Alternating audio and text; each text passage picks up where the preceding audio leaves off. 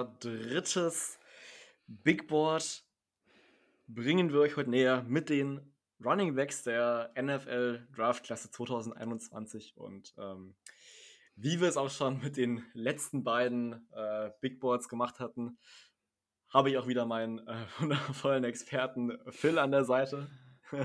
Dieses wundervoll, da müssen wir noch drüber reden. Aber vielen Dank fürs, fürs mich haben hier. ja, ähm, die Ehre ist ganz meinerseits. Ähm, und wir hatten ja schon einige äh, spannende Gespräche über die letzten beiden Positionsgruppen, die der O-Line und äh, der Passempfänger. Und bevor wir zu der wahrscheinlich wichtigsten offensiven Position kommen, reden wir nochmal über eine andere Position. Und das ist nichts Geringeres als die Running Backs. Und ähm, ich du, denke, du kannst mir zustimmen, wenn du mir sagst, dass die Running Back Klasse schon seit mehreren, also seit mehreren Jahren, also ich meine, wir hatten, wer war der letzte, der, der, letzte Top Running Back, der gedraftet wurde, also der früh gedraftet wurde, müsste glaube ich Saquon Barkley gewesen genau. sein. Ja. Genau. Äh, also du siehst in, hast in den letzten beiden Drafts, beziehungsweise drei Drafts, ähm, glaube ich, keinen Running Back äh, wirklich früh sehen äh, gehen, der wirklich früh gepickt wurde. Ähm, und äh, deswegen, so wird es auch dieses Jahr wahrscheinlich sein. Also es wird kein Running Back wahrscheinlich in der Top 10 gehen. Ähm, erstens, weil die Needs wahrscheinlich bei den Teams nicht so da sind, was Running Backs angeht. Und zweitens, weil, naja, also die, die Qualität ist zwar da, aber sie geht nicht wirklich so tief.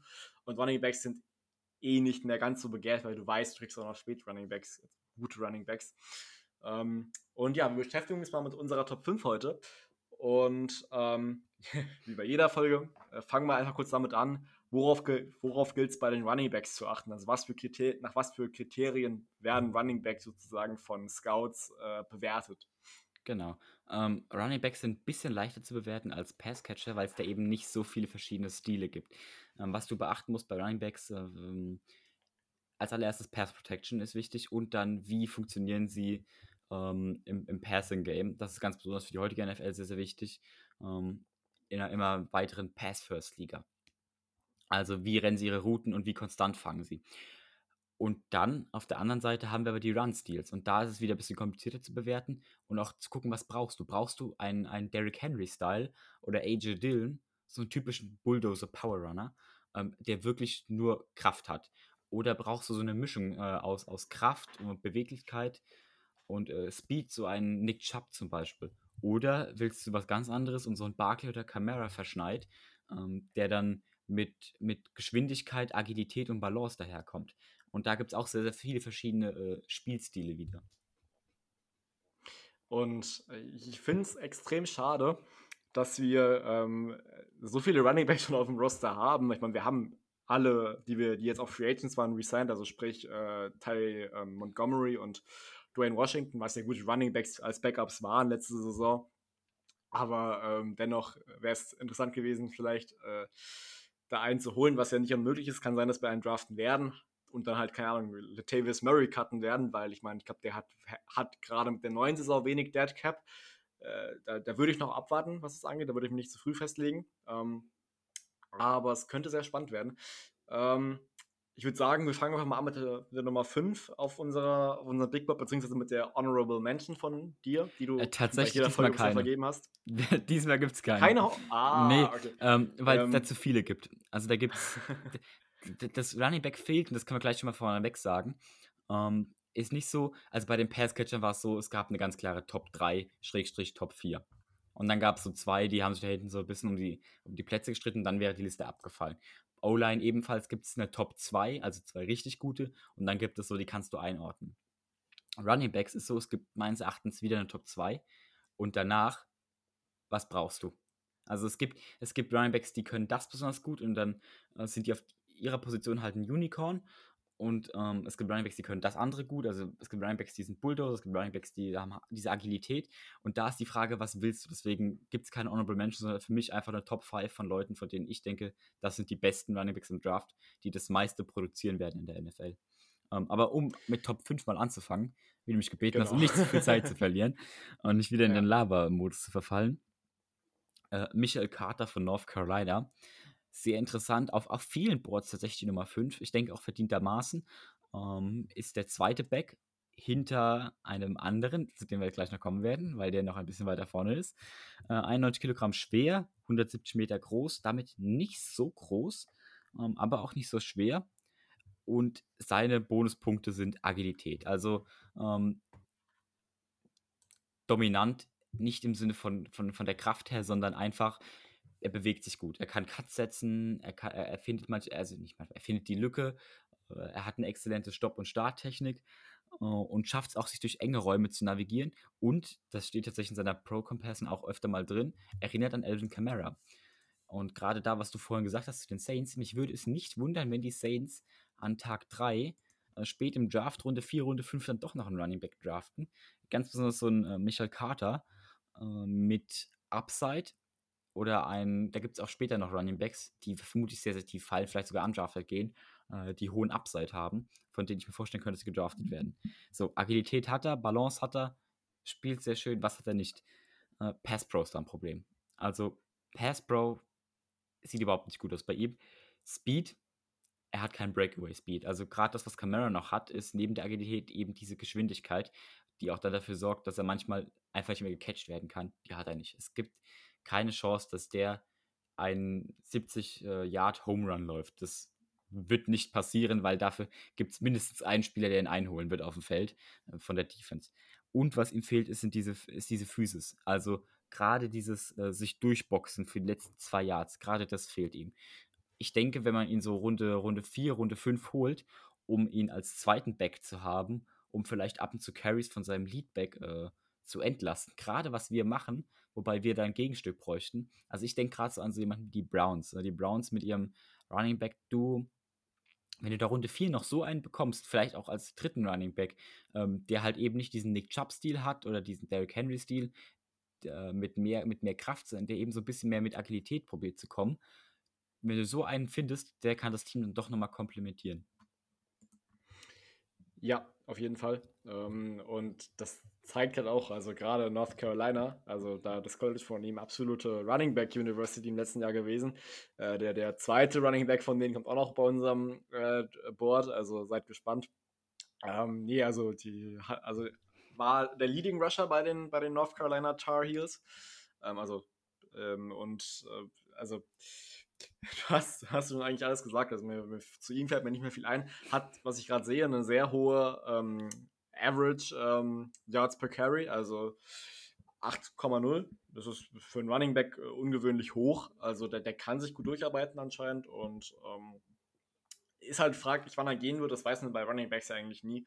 Äh, da die Klasse wahrscheinlich, ähm, ja, wie gesagt, ein bisschen als schwächer eingestuft wird, denke ich mal, dass er nicht vor Runde 3 gehen wird. Das werden wir dann aber sehen. Äh, kann man jetzt schwer vorhersagen. Dann würde ich auch eigentlich schon direkt zum Nummer 4 unseres äh, Boards gehen. Also ja. du, besser gesagt. du machst ja die genauen Spielanalysen hier. Ähm, mein, mein Favorite von Mississippi State, 95 Kilogramm, schwer, 1,80 Meter groß, Kylan Hill. Äh, ist so für mich mein, also ich würde nie einen Running Back hochpicken, niemals vor Runde 2, also nie, kein Erstrunden Running Back auch wenn es ein Jahrhunderttalent ist, weil es ist einfach das Geld und den Pick nicht wert, weil Running Backs eine sehr hohe, sehen wir bei Barclay sehr hohe Verletzungsanfälligkeit haben. Sie mögen zwar gut sein, aber wenn sie verletzt sind in die Spielen, bringen sie nichts.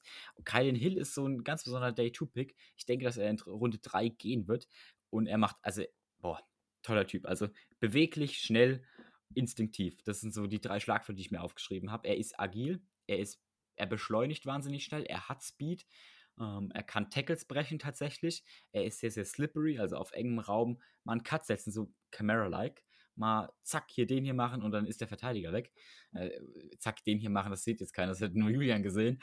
Ähm, also Körpertäuschung, ich meine, was ich damit meine, ist Körpertäuschung in die eine Richtung und äh, dann in die andere Richtung durchziehen.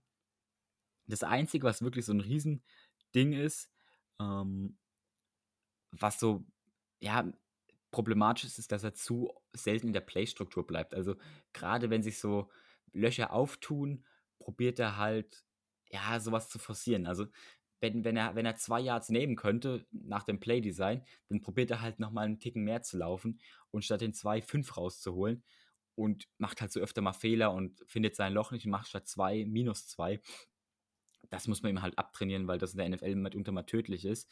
Ähm, hat also einen sehr, sehr wilden Stil und gerade besonders seine Reads und seine Vision müssen noch in Arbeit, äh, müssen noch bearbeitet werden, um da, um da ein bisschen besser zu sein. Und er läuft sehr, sehr aufrecht. Also er hat wie bei dem Orlan, habe ich vorhin schon gesagt, oder vorhin, äh, für euch vor ein paar Tagen schon, auch er hat dieses typisch hohe Körperschwerpunkt. Im Football, wenn ihr, eins, wenn ihr einen Spieler anschaut, immer einen niedrigen Körperschwerpunkt, wenn ihr Ballcarrier oder äh, Pass, äh, Pass Protector seid.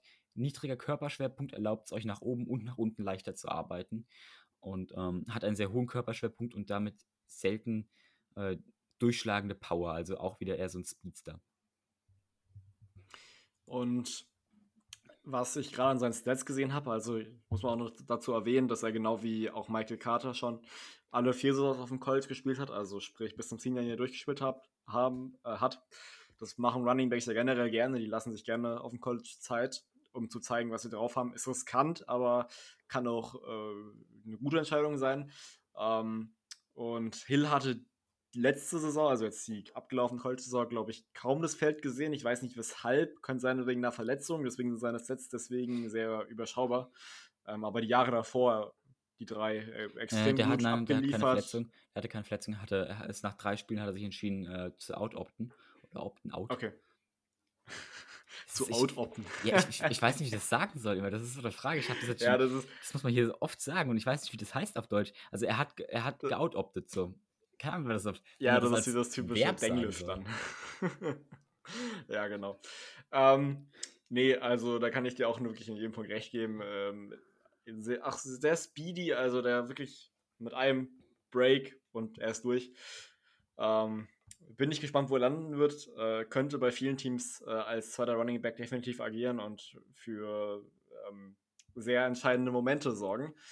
Und jetzt kommen wir zu Nummer 3. Und wie schon angeteasert, ist es der zweite Running Back schon jetzt von North Carolina. Genau. Also für weiter aus. Äh, Javonte Williams. Was jetzt gleich auffallen wird, wenn ich jetzt Javonte Williams hier reinpacke, dann ist relativ klar, wer aus der Liste gerade gefallen ist. Äh, Kenneth Gainwell von Memphis. Äh, persönlich wird er, also der wird, der wird öfter mal gehypt auf Draftboards. Ich sehe ihn manchmal als äh, siebt, acht besten Running Back tatsächlich nur, manchmal auch als Top 4 äh, an die Top 3 kratzend. Mir persönlich von seinem Tape her, nee, also ist jetzt nicht unbedingt, dass ich sagen würde, ist Top 5 verdächtig. Äh, da gibt es andere, die in meinen Augen, aber wie gesagt, das ist immer auch die Frage, wie man einen Draftbot zusammenstellt. Das haben wir in der O-Line-Folge schon mal diskutiert. Ähm, mir persönlich ist da zu wenig, ja, da ist zu wenig, als dass ich sagen würde, wenn ich GM wäre, würde ich ihn nicht als, als in den Top 5 meiner, meiner äh, Position bezogenen Spieler reinpacken. Kommen wir zu kommen wir zu Javonte Williams von North Carolina. Ähm, 100 Kilogramm schwer, 1,78 Meter groß. Auch da ein sehr, sehr interessanter Spielstil, der das komplette Gegenteil zu Michael Carter oder Michael Carter ist. Äh, Michael Carter ist eher so der, wir haben ja vorhin schon angeschnitten, Camera-Verschleiß über Agilität. Und er hingegen ist der ganz einfache, klassische Bulldozer, so Derrick Henry-like, der über Power kommt. Was ich vorhin schon gesagt habe, mit O-Linern hat er auch, er hat dieses Sushi-Ding, er bewegt immer die Füße weiter, er schneidet weiter, er macht, er arbeitet, er rackert, was auch öfter mal dazu führt, dass er extra Yards hat und gerade ganz besonders dieses, die Füße immer in Bewegung halten. Ich, wer Football spielt, kennt das, das ist so eine der ersten Sachen mit niedrigem Körperschwerpunkt, den man beigebracht bekommt. Das macht er sehr, sehr gut. Verliert dadurch, schafft es dadurch viele Tackles zu brechen und seine Power auch massiv einzusetzen. Ähm, hat ein, hat laut PFF ein 75, also 75 äh, Forced Miss Tackles, was wahnsinnig hohe Zahl ist, wenn man bedenkt, wie viele Spiele es dieses Jahr nur gab. Äh, also da sehr, sehr beeindruckend. Und er kann gutes, also er hat ein gutes Route Running. Seine Routen sehen gut aus, er fängt gut. Also sehr, sehr vielversprechend für so gewisse Offenses, die, die vielleicht noch einen Third Down Running Back brauchen oder einfach einen Bulldozer Running Back, Klammer auf Saints, Klammer zu. Ähm, er wird vermutlich nicht zu uns fallen, aber wir bräuchten, wenn Mary, wenn wir Mary cutten, bräuchten wir so einen klassischen Bulldozer Running Back, den man auch im Pass Passing Game nutzen kann. Da wäre er sehr, sehr gut angebracht. Das einzige große Fragezeichen, was ich mir tatsächlich hingeschrieben habe, ist, dass er, ist die Frage, wie er durchhält. Also, wie sieht es mit seinem Durchhaltevermögen aus? Er hat nur 166 Carries, eben weil er nur diese Nummer 2 Running Back ist. Und wie sieht es aus, wenn er dann wirklich mal eine offensive Last tragen muss? Wenn er nicht zu den Saints geht und nicht Nummer 2 wird, sondern wenn er Nummer 1 wird. Was passiert, wenn er 200 Carries hat, wenn er 250 Carries hat? Wie fängt der bei 200? Also er wird nach, nach, 100, nach 100 Carries geht er anders in den Kontakt als nach 250. Da glaube ich, können wir alle einig sein. Die Frage ist, wie das dann aussehen wird. Wird es dann, ist er dann total ermüdet oder schafft er es dann durchzuhalten? Das ist so der, das große Risiko bei ihm. Deswegen würde ich auch keinen hohen Pick an ihm zum Beispiel äh, spenden, sondern maximalen Day-2-Pick, weil halt eben die Frage ist, also Erstrunden auf gar keinen Fall, aber ne, immer die Frage, wie schafft er es auch nach dem, nach dem 9. Carry im Spiel, nach dem 10. Carry, nach dem 11. Carry?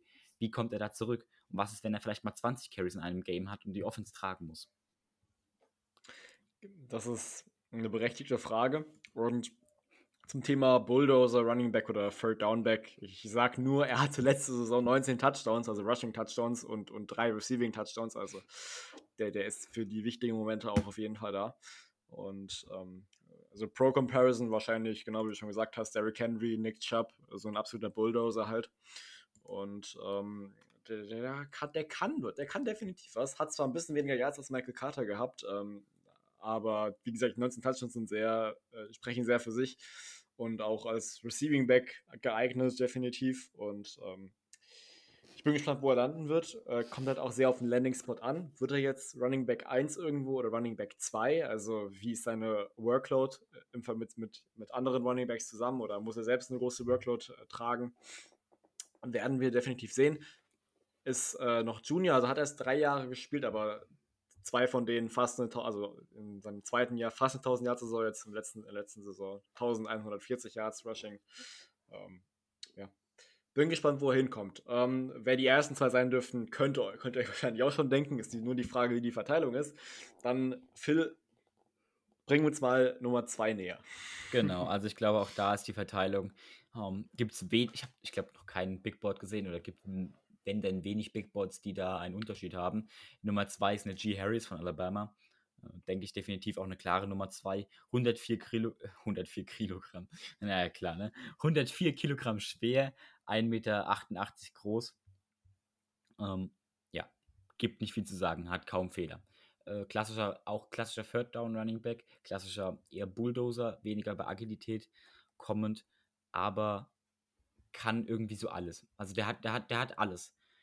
Und was da jetzt auch die große Schwäche ist, die reinspielt, ist tatsächlich, er hat von nichts Elite. Also das ist so das Problem. Für Alabama ist es ganz gut und es ist auch ganz gut für einen Running Back an sich. Er kann, also er, er kann, er kann im Passing Game eingesetzt werden, er kann im Screen Game eingesetzt werden.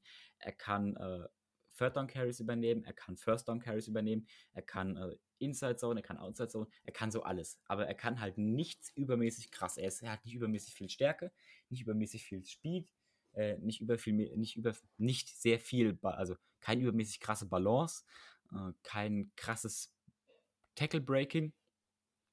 Und das ist so die Frage, für, also das macht es interessant für zum Beispiel einen undrafted Free Agent, äh, der ein Team sucht, wo man dann, wie zum Beispiel die Jaguars letztes Jahr, einen komplett als, als Running Back da aufstellen kann, so zum Alles machen, wie die Jaguars das letztes Jahr hatten und dann einen Undrafted Free Agent zum 1000 Yard Rusher gemacht haben. Daher aber vermutlich kein Undrafted Free Agent wird aufgrund seiner Draft-Position, weil das weil die Klasse dieses Jahr nicht so stark ist, ist die Frage, wie er gedraftet wird in welche Organisation. Weil er ist kein klassischer, also es, man bräuchte ihn, er ist so ein, er ist so ein First, also er ist so ein All-Around-Back.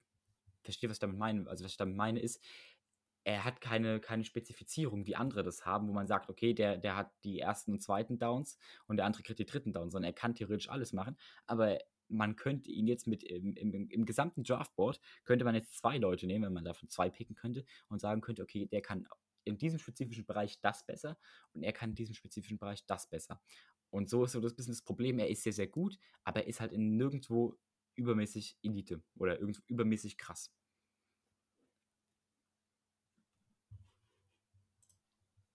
Jetzt habe ich Julian verstummt.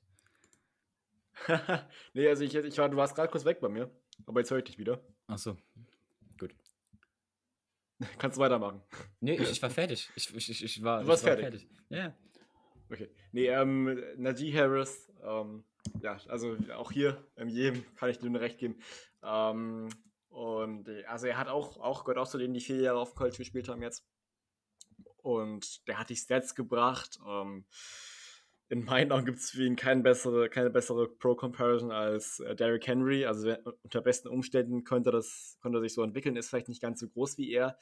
Ähm, aber ich meine, wenn du dir mal, da ja dieses eine Hurdle gegen Notre Dame in den College Football Playoffs, äh, da war ich auch so, mit dem, seiner, mit dem sein Gewicht und ähm, das war schon beeindruckend. Ähm, auch er, auch erst im Passing Game kann man ihn einsetzen. Äh, vielleicht nicht so sehr wie andere Running Backs, aber auch er kann da seine Routen laufen.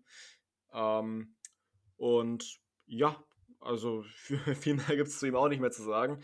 Ähm, trotz, trotz auch, auch Alabama ist für, für, gute, für gute Running Backs bekannt hat und auch in seinen ersten beiden Jahren mit anderen Running Backs ja das, das Feld geteilt und trotzdem Yards aufgesetzt. Ähm, ja, ich würde sagen, wir gehen einfach mal zum, zur Nummer 1, die jetzt wahrscheinlich allen bekannt sein dürfte.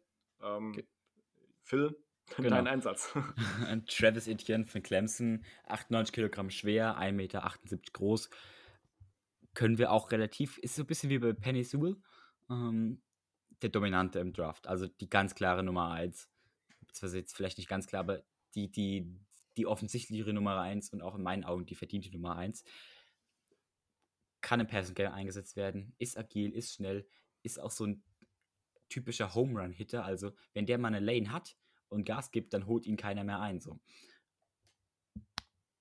Das, das ist es im Prinzip über ihn. Das Einzige, was man halt ihm wirklich vorwerfen kann, wo er nicht so gut ist, sind Short Yardage Situations. Also, so, wo es heißt, okay, komm, geh mal für zwei, dose dich mal durch.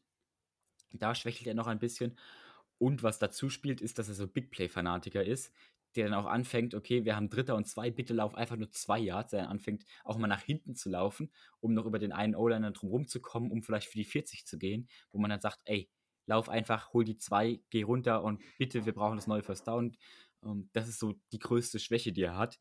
Das ist auch so ein bisschen, was Kylen Hill hat, weswegen ich die beiden ganz gern so in einen Topf schmeiße die sind sich relativ ähnlich. So, das sind so typische Big Play-Fanatiker. Die wollen unbedingt noch mehr und noch mehr und noch mehr. Und manchmal schadet man sich eben mit dieser noch mehr ähm, Attitüde eben und schießt sich ins eigene Knie. Hat jetzt nicht so oft getan, aber das ist so das größte Problem noch und das muss er halt abstellen, wenn es in die NFL geht, weil da wirklich jeder Yard zählt. Aber wenn er das schafft und wenn er dieses, wenn er sich klar an das Gamescript hält und an den Spiel, an das, an das, an das Design des Spielzuges, sehe ich ihn als definitiv sehr guten Running Back an und auch als Running Back, der da mal eine Offense tragen kann.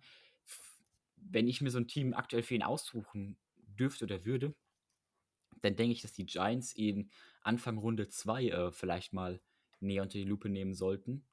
Aus dem einfachen Grund, da ich keiner weiß, wie, genau es um Saquon Barkley bestellt ist. Und er hat vom Spielstil äh, sehr, sehr viel Ähnlichkeiten zu Saquon.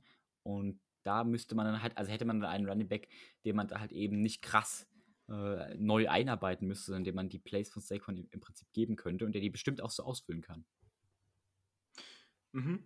Und hat auch nach, leider eine verkürzte Saison gehabt, letzte College-Saison, weil die Tigers, Clemson Tigers sind ja erst verspätet eingestiegen. Obwohl auch, nee, auch früher, glaube ich, aber also zu den Teams, die früher ran durften als andere, aber auch nicht ganz früh wie normalerweise.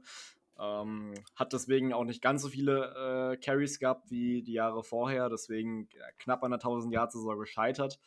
Äh, trotzdem im Receiving Game 500 Yards aufgesetzt, also auch da kannst du ihn super einsetzen. Ähm, und könnte sehr gut in der Runde 1 gehen. Also ich denke schon, dass ein Running Back in Runde 1 gehen wird, da es noch ein, mit Sicherheit Teams gibt, die auf jeden Fall einen bräuchten.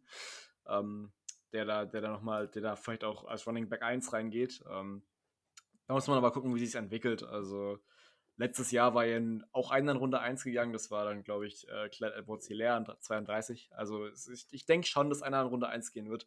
Äh, will mich aber nicht festlegen, welcher da ist. extrem schwierig ist. Ähm, gut. Also das wäre es dann zu den Running Backs gewesen. Ähm, vielen Dank, dass ihr eingeschaltet habt wieder.